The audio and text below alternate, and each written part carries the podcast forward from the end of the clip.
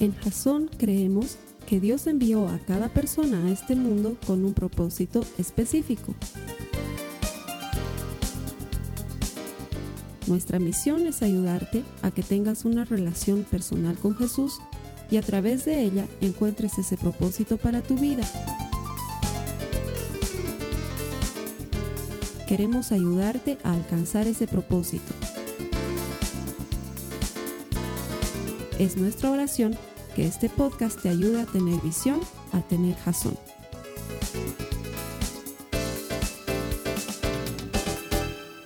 Segunda semana de una serie que se llama No sé lo que creo.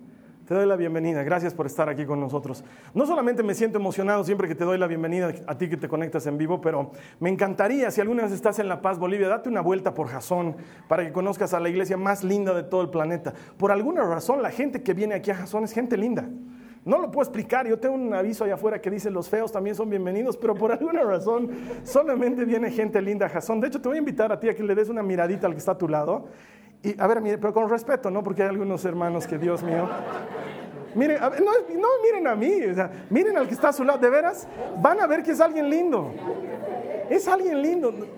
No lo puedo explicar, pero creo que la gente más linda viene a Jazón, así que si alguna vez estás aquí en La Paz, en Bolivia, date una vueltita. Nuestro mapa aparece aquí también en nuestra página web. Va a ser un gusto recibirte y te aseguro que te vas a sentir como en tu casa. Estamos en medio de no sé lo que creo. Es una nueva serie y mi intención es que seamos capaces de cimentar nuestra fe. Sobre todo porque en la vida muchas veces lo que creemos no se ajusta a nuestras circunstancias. Estás orando y orando por un problema y en lugar de que el problema mejore, empeora. Estás creyendo por una sanidad y en lugar de ocurrir la sanidad una persona muere. O estás orando por un trabajo mejor y en lugar de encontrar un trabajo mejor te despiden y tú dices, ¿qué está pasando? Lo que creo no, no se ajusta. Sé que Dios es bueno, pero no entiendo por qué me están pasando cosas malas. Es normal tener esa lucha dentro de nuestros corazones y la idea de esta serie es poner el cimiento claro para que tú y yo estemos en una misma línea en lo que realmente necesitamos entender de Dios.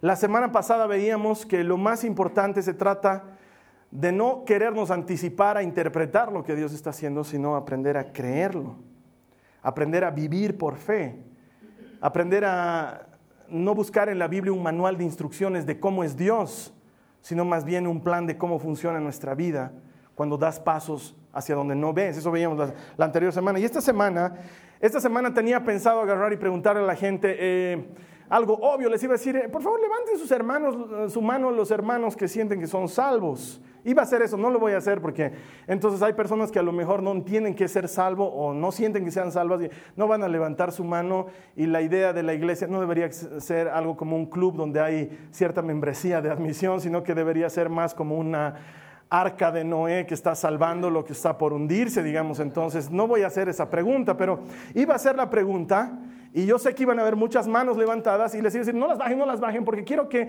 mantengan su mano levantada los que viven una vida santa. Y entonces ahí sé que muchos iban a bajar su mano, especialmente si están sentados al lado de alguien que los conoce. Entonces,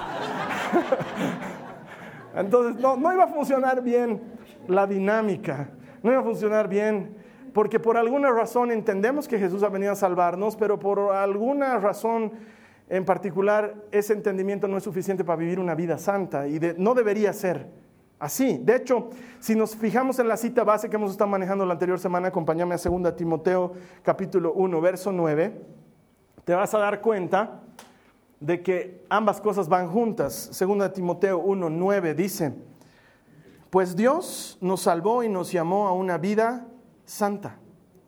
No por nuestras propias obras, sino por su propia determinación y gracia. Nos concedió este favor en Cristo Jesús antes del comienzo del tiempo. Otra vez, andate al principio. La primera parte de la cita dice, pues Dios nos salvó y nos llamó a una vida santa. Si te das cuenta, es como que ambas afirmaciones están una sobre otra, no, no hay muchas palabras de separación entre ellas, no, no hay eh, muchos principios que las separan. Eh, Pablo está dando por hecho que la salvación y la vida santa vienen de la mano. ¿Sí? ¿Sí me entiendes? Nos salvó y nos llamó a vivir santamente. Y suena raro porque no sé qué concepto tengas de santidad, pero yo el concepto que tenía de santidad y que todavía me cuesta desencostrar de mi cabeza es el que venía en las estampitas de cuando hacías primera comunión y eras chiquito, ¿no? O sea, santo yo siempre me imaginaba San Ambrosio de Milán, San Silvestre o San Antonio para los que no tenían novia, ¿no es cierto? Eh, eso a mí no me pasaba. Pero esa es la idea que uno tenía de santidad. No sé tú, pero cuando piensas en santo, no piensas precisamente pues, en el hermano que está a tu lado, ¿no es cierto? Entonces, y la santidad tiene que ver con algo más práctico y más sencillo. Entonces pensaba que podíamos hablar durante la mañana de ser santos, pero me iba a ir mucho por el lado de la teología y, la teoría, y no es que estoy en contra de la teología, todo lo que estudiamos es teológicamente correcto, pero no quiero ser teórico porque creo que las prédicas deberían ser muy prácticas. Deberías poderlas aplicar ni bien salgas de este lugar. Entonces, creo que hay una manera más sencilla de aterrizar esto de Dios nos salvó y nos llamó a vivir una vida santa de forma práctica. Y es que muchas veces las circunstancias que vivimos no corresponden a lo que creemos, pero muchas otras veces las circunstancias que vivimos son simple y sencillamente porque nosotros hemos elegido mal. Es decir, muchas veces estás enfermo y no entiendes por qué estás enfermo, pero muchas veces estás enfermo porque has estado haciendo cosas que no deberías hacer. ¿Sí? Muchas veces estás solo y no, no entiendes por qué estás viviendo en soledad. Y muchas veces estás solo porque has tomado decisiones estúpidas y todos te han abandonado. Muchas veces estás con problemas económicos y no entiendes por qué, porque estás siendo fiel en tu diezmo, estás viniendo a la iglesia, estás, estás leyendo la palabra, estás trabajando duro, estás yendo a tu oficina y muchas veces estás mal de dinero simplemente porque no sabes cómo gastas tu dinero. Es así de sencillo. Entonces, sí, hay circunstancias que desafían constantemente lo que creemos, pero hay veces que sencillamente somos tontos. Y creo que es la forma más práctica de casar la salvación con una vida santa que no debería ser nada de otro planeta, sino algo práctico que podamos vivir. Así que he decidido titular el tema de hoy, Querer que me quieran. Sí, querer que me quieran. en serio. ¿Por qué? Porque me he inspirado en una canción que escuchan mis hijas. Ellas ven una serie que se llama Violeta. Ven entre comillas, porque las dos son chiquitas y no entienden realmente lo que está pasando en Violeta, pero como que Violeta es una princesa moderna que canta y está en una escuela de música y hay dos chicos enamorados de la misma chica y cuando eres mujercita eso es tu mundo, digamos, ¿no? Les he dicho, hay dos fechas que mis hijas aman con locura, su cumpleaños y el día de su boda, y ambas van a significar un gran gasto siempre en mi vida. Entonces, las mujercitas son atraídas por temáticas como estas. Y hay una de las canciones que canta Violeta, que dice, ¿cómo quieres que te quiera si te quiero y tú no quieres que te quiera como yo quiero quererte? te la digo otra vez. ¿Cómo quieres que te quiera si te quiero y tú no quieres que te quiera como yo quiero quererte? De hecho, me hace recuerdo a ese trabalenguas. Yo lo jugaba de chiquito, no sé si lo jugabas tú, pero era, ¿cómo quieres que te quiera si el que quiero que te quiera no te quiere como quiere que te quiera? ¿No Es chistoso, pero es la esencia de una de las cosas más frecuentes en los seres humanos.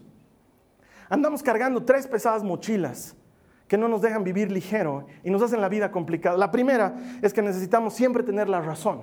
Y de ese tema no te voy a hablar hoy, pero alguna vez vamos a hablar de eso. La extraña eh, costumbre que tenemos de pelearnos por tener la razón, desde cosas complejas hasta conversaciones sencillas después de almorzar, donde lo único que quieres es, ya te apuesto, no te apuesto, es así, yo he visto, o sea, necesitas tener la razón, eso es una cosa muy pesada de vivir. Otra cosa que tenemos es que necesitamos el crédito de las cosas.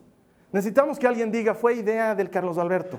¿No? O sea, nos molestamos mucho cuando alguien se atribuye un trabajo sin darnos el crédito y eso es una cosa muy pesada de llevar. Y esto también lo voy a hablar otro día, no me interesa hoy. Hoy día me interesa la tercera mochila pesada, querer que todos me quieran. De hecho, uno dice, no, a mí no me importa lo que el mundo piensa de mí, pero si no te importara lo que el mundo piensa de ti, vendrías despeinado como vengo yo a las reuniones. Y sin embargo, pasas horas de horas viendo cómo se ve tu cabello, porque lo que estás pensando es, ¿qué van a decir los demás? De hecho, una reta frecuente de las mamás a sus hijos es, no puedes andar así de mugroso, van a pensar que tienes una madre descuidada. O sea, ni siquiera se trata de que tu hijo se vea bien, sino se trata de que tú no te veas como madre descuidada. Y es que eh, el egoísmo es la forma más sutil de alejarnos de una vida santa. De hecho, querer que todos me quieran es la forma más sutil de egoísmo que existe. No parece egoísmo, no se ve como egoísmo, pero es egoísmo. Querer que todos me quieran. Las redes sociales hoy en día son la apología de eso, ¿sí? Porque gracias al invento de Facebook de la manito con el dedo levantado, el like, el me gusta, la gente vive en desesperación por eso. O sea, yo tengo amigos que ponen algo en Facebook y están entrando todo el día solamente para ver cuántos likes tienen. Sí, es increíble. Hasta hay competencias, ¿no? Ponen al mismo tiempo una foto y ¿cuántos likes tienes tú? 80, yo tengo 712. O sea, ¿y qué, digamos? ¿no? Y son fotos estúpidas, ¿no? Yo tomando leche, digamos, ¿no? Y, y esperan ver cuántos likes tienen.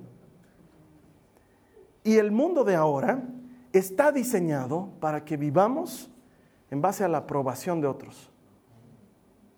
Y eso es egoísmo puro. Autosatisfacción con algo que no vale la pena. Y esa es la forma más sutil de alejarnos de Dios. De hecho, vamos a hablar tres cosas bien sencillas que nos muestran el egoísmo en su forma más pura, que nos aleja de vivir una vida santa y por ende nos tiene confrontados con lo que creemos. Te voy a pedir que me acompañes por favor a Mateo, en el capítulo 4, los versos 2 y 4, y no se salgan de Mateo, porque lo vamos a usar un buen rato. Mateo 4, 2 y 4. Vamos a ver algo que es conocidísimo para nosotros cuando Jesús fue tentado. Vamos a ver una aplicación poco común a lo que está sucediendo aquí. Mateo 4, 2 al 4 dice, después de ayunar 40 días y 40 noches, Jesús tuvo hambre. El tentador se le acercó y le propuso, si eres hijo de Dios, ordena estas piedras que se conviertan en pan. Jesús le respondió, escrito está, no solo de pan vive el hombre, sino de toda palabra que sale de la boca de Dios. Ahora, yo me pregunto, no sé si alguna vez te has preguntado, ¿qué tenía de malo lo que estaba pasando ese rato? ¿Por qué Jesús no agarra y le dice, ya, bueno, ¿no? Y compartiremos. ¿Qué pan quieres? Marraqueta. Los que no saben qué es marraqueta es el mejor pan del universo. O sea, tienes que, tienes que vivir en la paz para saber lo que es el mejor pan del universo. O sea, extraterrestres llegan a la paz solamente para secuestrar marraquetas, de veras. O sea, no tiene, el hombre tenía 40 días de no comer. O sea, ya había ayunado de verdad. No es que no había ayunado, no es que estaba comenzando su ayuno y la tentación era dejar de ayunar. Había ayunado 40 días. Entonces, realmente tenía algo de malo que le diga unos pancitos. Mira, estas piedritas se ven como unas buenas ayullas. no sé, haremos unos pancitos. Realmente, no sé si captas el nivel de lo que está sucediendo aquí, pero en realidad es un tema de egoísmo puro es Satanás diciéndole a Jesús que satisfaga una necesidad natural puesta por Dios en el hombre, pero no a la manera de Dios. Para que me entiendas mucho mejor, la mayor parte de las veces pecamos porque queremos. ¿Sí? Es decir, yo sé que Dios dice que no haga tal cosa, pero me vale gorro, igualito la hago porque finalmente tengo una gran necesidad. Y punto. Sé que Dios me dice que debo cuidar mi cuerpo, pero igualito tomo y tomo y tomo porque me siento solo. ¿Sí? O sea, esa es, esa es mi, mi racionalización del problema. Estoy tan solo que necesito llenar mi vacío de alcohol. Entonces tomo y tomo y tomo, aunque sé que Dios me dice que cuide mi cuerpo. Y entonces luego me pregunto por qué estoy mal del hígado y por qué Dios no me ayuda. Cuando en realidad el problema es que me quiero dar algo de lo que yo me quiero dar. Y sé que esta no es la prédica más popular del mundo, pero alguien tiene que decirlo. Alguien tiene que decir que muchos de nuestros problemas no consisten en las circunstancias, sino en que nosotros nos salimos del camino de Dios deliberada y conscientemente. Sabemos que no tenemos que meternos con otra mujer fuera de nuestro matrimonio, pero la andamos molestando y la andamos buscando. Y nos hacemos a los locos y pensamos que Dios no está viendo el asunto. Y luego cuando el matrimonio quiebra, te preguntas en qué momento se arruinó mi matrimonio. Cuando en realidad el gran problema es que hemos empezado a hacer lo que no teníamos que hacer. Es decir, sabes que Dios dice que el sexo está reservado para el matrimonio, pero no importa. Le metes como matraca hasta que apareces con un hijo.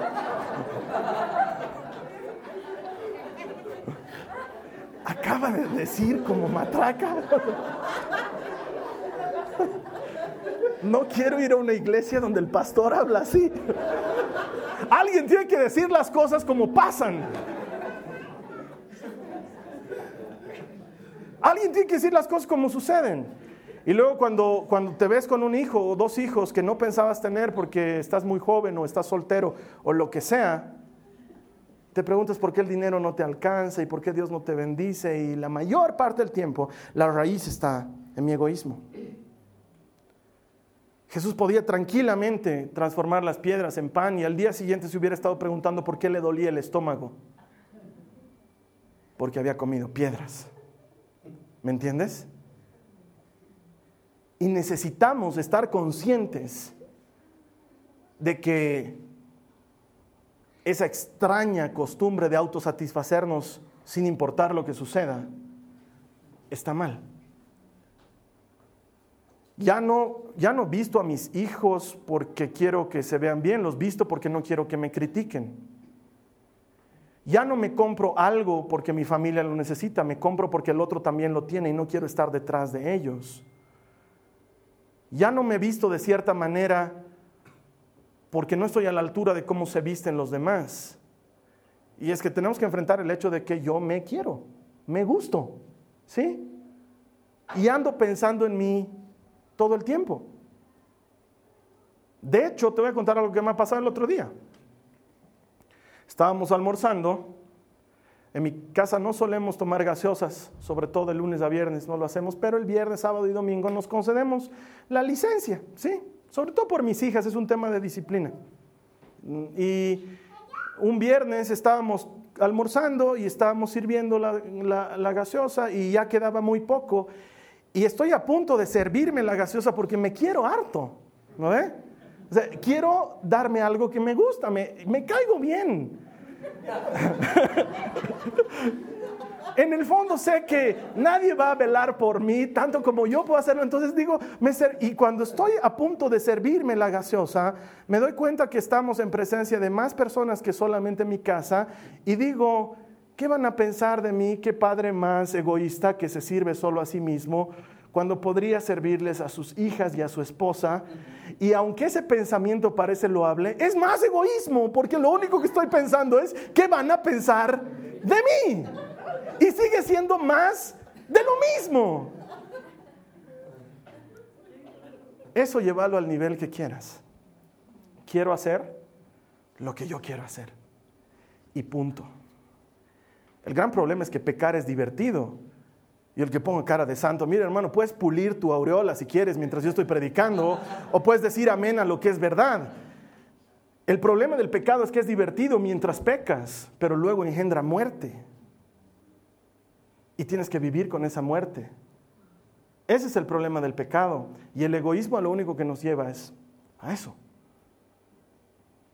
Y esta es probablemente la primera manera en que desobedecemos a Dios. De hecho, por favor acompáñame un ratito a Santiago, o si no quieres moverte de Mateo porque te dije que no te muevas, déjame que yo te lo lea. Santiago capítulo 1, versos 13 al 15. Los que están con las notas de la prédica, esos están yendo en jet conmigo, ¿no? O sea, Santiago 1, 13, 15 dice, que nadie al ser tentado diga, es Dios quien me tienta, porque Dios no puede ser tentado por el mal, ni tampoco Él tienta a nadie. Todo lo contrario, cada uno es tentado cuando sus propios malos deseos lo arrastran y lo seducen.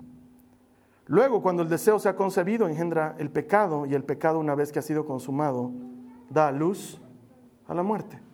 ¿Sí? Entonces, El primer problema es este. Y quizás muchos de nosotros lo que necesitamos es agarrar eso que tanto queremos hacer y clavarlo en la cruz del Calvario.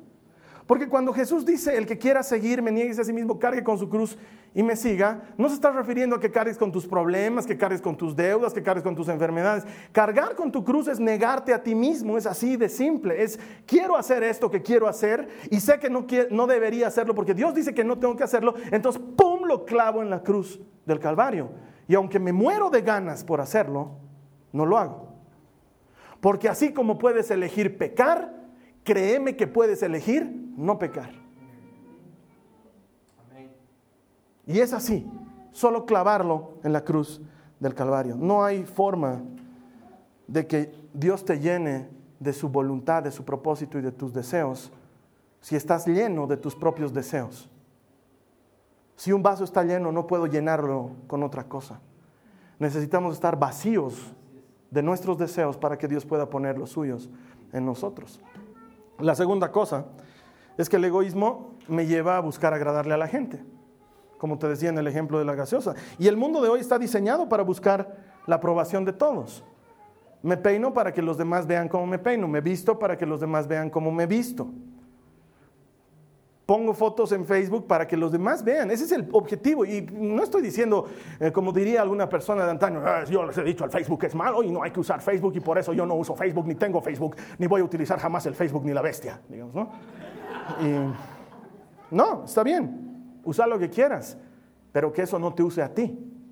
Son dos cosas diferentes, porque el mundo de hoy está diseñado para que la gente nos acepte. Y mira lo que le sucede a Jesús con Satanás en Mateo 4, volvamos a los versos 5 y 7, dice, luego el diablo lo llevó a la ciudad santa e hizo que se pusiera de pie sobre la parte más alta del templo y le dijo, si eres el Hijo de Dios, tírate abajo, porque escrito está, ordenará que sus ángeles te sostengan en sus manos para que no tropiece tu pie con piedra alguna. También está escrito, no pongas a prueba al Señor tu Dios, le contestó Jesús. Lo que está sucediendo aquí es bien simple, es Satanás lo lleva al templo y seguramente el templo estaba lleno de gente ahí abajo porque el templo era un lugar muy concurrido en la época de Jesús y le dice, ¿quieres promover tu ministerio como Mesías? Lo único que necesitas es lanzarte. Lánzate para que los ángeles vengan y te agarren y todo el mundo lo va a ver. Te vas a ganar muchos likes. O sea, eso no sucede muy a menudo. Te das cuenta, alguien saltando y los ángeles. Y tu misterio va a ser notorio. Y vas a poder demostrar que eres el Mesías sin mucho esfuerzo. Y sabes que Jesús no necesitaba probarle nada a nadie. Si algo podemos reconocer del ministerio de Jesús es que eh, él no estaba desesperado por transformarse en una persona pública, sino al contrario. Cada que sanaba a alguien le decía, no vayas a decir a nadie lo que ha ocurrido hoy. No vayas a decir esto, no vayan a publicarlo. Varias veces lo quisieron promover a rey y él se escapaba, si has leído bien el Evangelio. Él no necesitaba probar a nadie que él era el Mesías porque él sabía que era el Mesías y lo único que tenía que hacer era entrenar a 12, era su única misión, y luego morir en la cruz, él no tenía otra cosa por hacer. Y sin embargo, la tentación es simple, busca que los demás te aplaudan, busca que los demás te quieran. Muchos años atrás nosotros teníamos un compartimiento bíblico que empezó a crecer. Comenzamos siendo seis, ocho personas y de repente de ahí a dos semanas éramos 15 y de ahí a dos semanas éramos 20 y hubo un momento en que éramos 36 personas. Era lindo, pero era bien difícil de manejar porque me acuerdo que ya no había casa que nos quiera recibir porque entrábamos unos sobre otros y habían hermanos que con el mejor corazón te decían, ven a mi casa y su casa era chica, ¿no? Y yo no quería decirles no porque no quiero, no quiero dejar de agradarle a la gente, es grave, ¿no? Entonces, vamos a su casa y éramos trepados unos sobre otros, incómodos, tratando de estudiar la Biblia. Y luego de repente a un hermano se le ocurrió la brillante idea de que esa noche iba a invitar unas pizzetas, digamos, ¿no? Entonces la siguiente semana el otro hermano voy a hacer sándwiches. Y la siguiente semana el otro hermano, que era algo más hábil en la cocina que para hacer pizzetas y sándwiches, nos presentó un filet miñón. Y la siguiente semana el otro hermano nos presentó lechón al horno. Y de repente mi compartimiento bíblico de 36 personas se transformó en una competencia de quién atendía mejor a los demás. Y estaba bien por un lado, pero estaba extraño por el otro, porque tal vez en algún momento íbamos a ir a la casa del hermano fulano que no tenía tantos recursos para recibirnos y se sentía mal, entonces ya no ofrecía su casa. Porque decían, yo no los puedo volver a recibir con papas fritas y gomitas, aunque al Carlos Alberto le encantan las gomitas. Solo por si alguna vez alguno de ustedes quiere, no sé.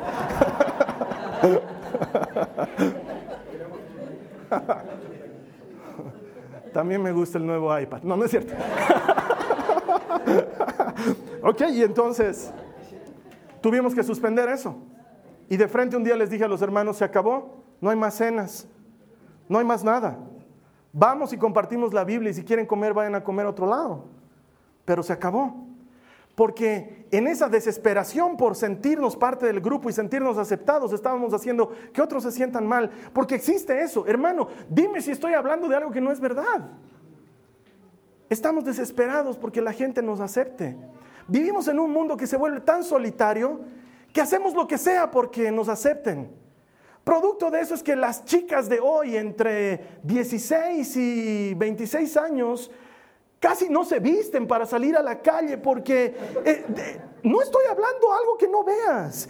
Estamos desesperados porque la gente nos acepte. Yo no entiendo qué hace que te saques una foto medio desnudo en tu baño y la subas a Facebook. No entiendo. Es una desesperación porque la gente nos quiera.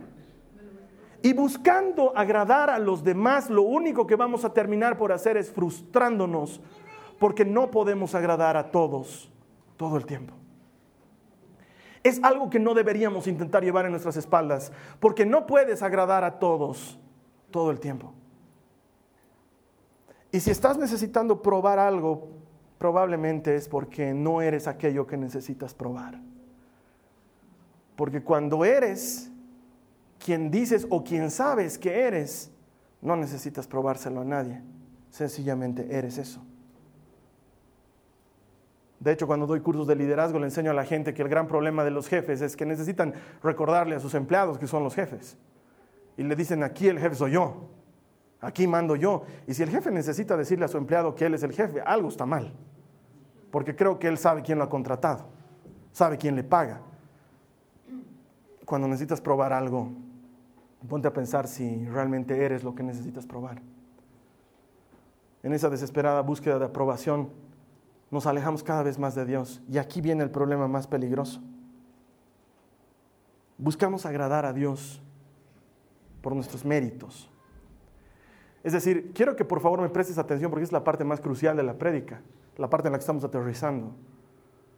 Honrar a Dios y caminar en su palabra es bueno, pero no hacemos eso por agradarle, porque ya le hemos agradado. Pero por alguna razón parece que nos sintiéramos más cómodos cuando merecemos el amor de Dios que cuando vivimos por gracia, que es cuando no merecemos. Y lastimosamente no funciona así. No hay forma de que merezcamos algo de Dios. No lo mereces tú, no lo merezco yo, no lo merece el Papa Francisco, ni Nelson Mandela. No lo merece nadie. Lo que Dios tiene preparado para el hombre, ese Juan 3:16 de que tanto amó Dios al mundo, no es porque alguien lo haya merecido, sino porque Cristo ha pagado un precio para que nosotros podamos adquirirlo de forma gratuita. Pero entonces nos viene esa extraña idea de querer agradar a Dios con lo que hacemos. Entonces, si voy más a la iglesia, Dios me va a querer más. Entonces voy a la iglesia porque Dios me quiera. Porque quiero compensar lo mal que me porto en la semana. Entonces no falto ni una vez. Porque así quiero estar más o menos tas con tas, ¿no? O sea, Pecado, pecado, pecado, pero he ido a la iglesia. Desde el principio, además, he estado puntual, he alabado, todo. Tenemos esa extraña mentalidad. Pensamos que podemos adquirir algo de Dios haciendo cosas. Y la gracia, la unción, el amor no están en venta, ni por plata, ni por acciones. No hay nada que podamos hacer para merecerlo. Ese es el gran problema de los vicios. Si logro dejar de, pon el, nombre del vicio que quieras, si logro dejar de, Dios me va a querer más. Ahorita no le debo estar agradando mucho porque son tres semanas que no puedo dejar de. Y pensamos que podemos merecer las cosas y eso es una forma de egoísmo. Sigue siendo lo mismo, solamente que transportado al ámbito de Dios. Conozco mucha gente que se mete en servicios solamente por agradarle a Dios, porque piensan que su vida no es agradable a Dios. Conozco gente que viene a consejería y me dice, Carlos Alberto, es que si tú supieras cómo es mi vida y cuánto fallo a Dios, entenderías por qué me siento así. Y entonces buscan desesperadamente agradarle.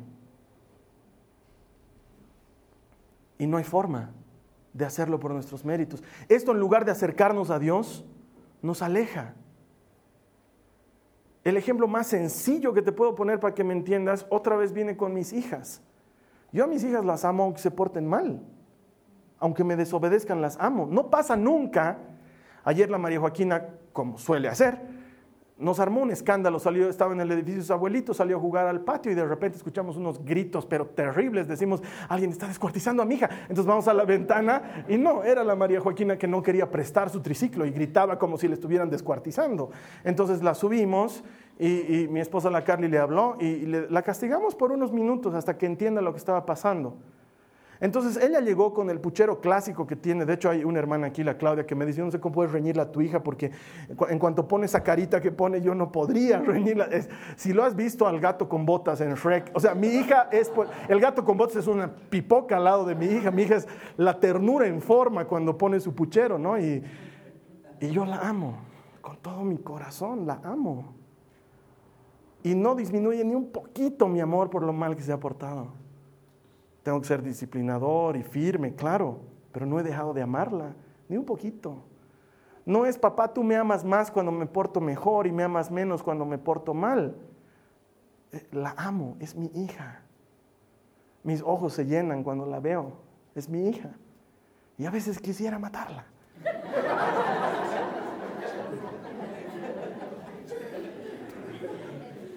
y no he dejado de amarla un ápice y probablemente por eso no la mato. Y yo sé, estoy viendo algunas miradas condenadoras ahí. Si, si, eres padre de adolescentes o de hijos mayores, sabes de lo que estoy hablando. Han habido veces que has querido devolver tus hijos a la fábrica. De hecho, los abuelos, mi amigo John Maxwell dice que los abuelos reciben el premio de los nietos por no haber matado a sus hijos. ¿Sí?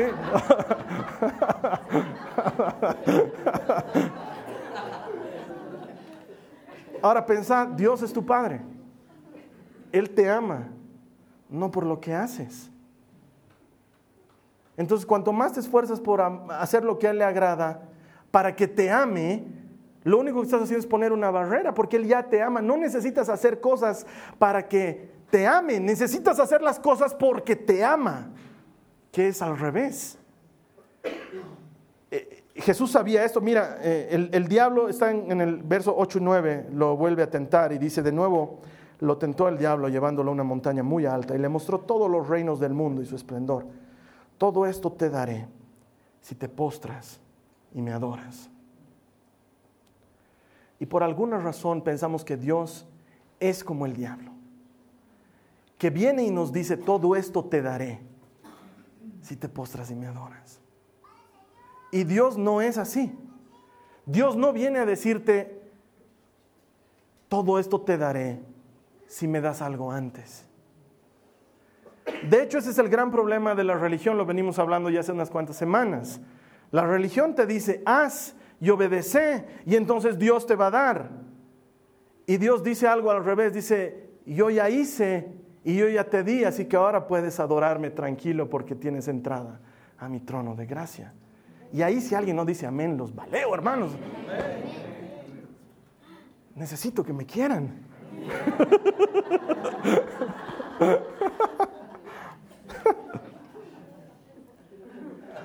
No se trata de ser bueno para acercarnos a Dios, se trata de acercarnos a Dios para ser buenos.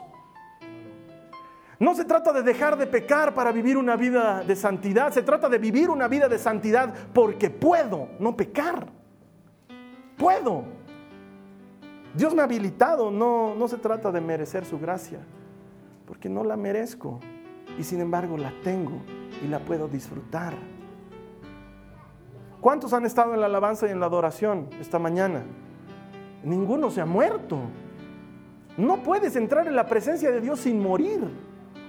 Y nosotros entramos y salimos como si fuera cine, por su gracia. Podemos darnos el lujo de que haya alabanza y adoración y no entrar, no entrar en la presencia y quedarnos afuera. O podemos decir, hoy día sí quiero entrar. Nos damos el lujo de llegar a tiempo a la alabanza de Dios, donde la presencia de Dios es manifiesta. Y muchas veces decimos, no, hoy día solamente quiero llegar a la prédica. Y no mueres. Y Dios nos dice, ah, dos domingos que no entras a la prédica. O sea, yo en vano preparo esta comida, ¿no? O sea, Dios no es una mamá a la antigua. No lo es. Dios no está desesperado por likes. Él no quiere que lo quieran. Ya ha hecho lo que tenía que hacer. Él sabe que va a cosechar el fruto de los que entiendan cómo funciona esto. La cita base, mira, pues Dios nos salvó, dice Pablo a Timoteo, y nos llamó a una vida santa. Están juntas las dos cosas. Nos salvó y nos llamó a una vida santa. Puedes vivir en santidad porque ya te ha salvado. Las dos cosas van juntas. Y sigue diciendo, no por nuestras propias obras, lo aclara. O sea, tanto la salvación como la vida santa no son por nuestras propias obras, sino por su propia determinación y gracia. Porque si no, diría de otra manera, diría, pues nos salvó no por nuestras propias obras, sino por su propia determinación y gracia. Y nos llamó una vida santa y estamos fritos porque tenemos que hacerlo solos. Pero no, tanto la salvación, que no podemos hacerlo solos, como la vida santa, son por gracia porque Él así lo predeterminó. Él lo ha comprado para nosotros. Entonces, dejar de ser tontos es una elección. Es algo que tú y yo podemos hacer. Nadie lo merece, ni la salvación ni la vida santa. Y sin embargo, ambas son lo mismo porque Él ya lo hizo, Él ya lo pagó, Él ya lo compró. El mensaje está clavado en la cruz. Solo hay que acercarse y tomarlo. Entonces ya no se trata de buscar a Dios para vivir en santidad, sino que vivo en santidad porque Él ya me alcanzó. Él ya me compró. Y la cosa es radicalmente diferente. Termino con esto. A mí me gustaría saber de dónde sacó la determinación Jesús para decirle, apártate, Satanás. Porque escrito está, adora al Señor tu Dios y sírvele solamente a Él. Y dice la Biblia que entonces el diablo lo dejó y unos ángeles acudieron a servirle. Me gustaría saber cómo tienes esa determinación. Y creo que la clave está un capítulo antes. Un capítulo antes, Jesús es bautizado. La Biblia cuenta cómo entra en el río y le habla a su primo y le dice, me tienes que bautizar. Y su primo le dice, Juan el Bautista, estás loco, tú deberías bautizarme a mí. Y Jesús dice, no, es necesario que sea así para cumplir toda justicia. Hazlo tú. Y dice que lo bautiza y en ese momento se escucha una voz que es de Dios que le dice, este es mi Hijo amado, en Él me complazco. Y una voz del cielo decía, este es mi Hijo amado, estoy muy complacido en Él. Y cuando sabes que tu papá te ama, no te esfuerzas porque te ame, porque ya sabes que te ama. ¿Me entiendes? Entonces con eso no estás preocupado ni de satisfacerte a ti mismo, ni que los demás te quieran, porque el que tiene que quererte ya te quiere como quieres que te quieran.